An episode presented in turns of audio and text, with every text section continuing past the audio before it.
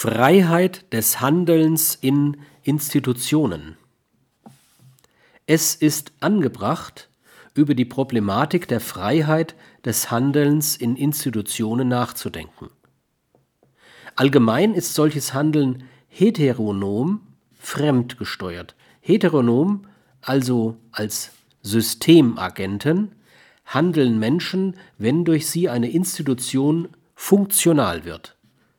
Die kollektive Lebenswelt eines solchen Systems fordert in allen drei Bereichen Thema, Mitteilung und Verstehenserwartung strukturgeleitete Selektionen.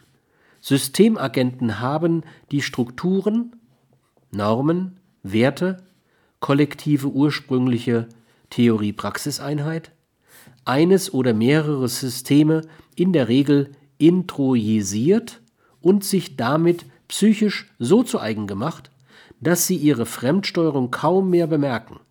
Ihre individuellen Interessen, Orientierungen, Bedürfnisse, Emotionen stellen sie in den Dienst der kollektivierten Lebenswelt, so dass sie gleichsam ein Leben aus zweiter Hand leben, ohne dies wahrzunehmen.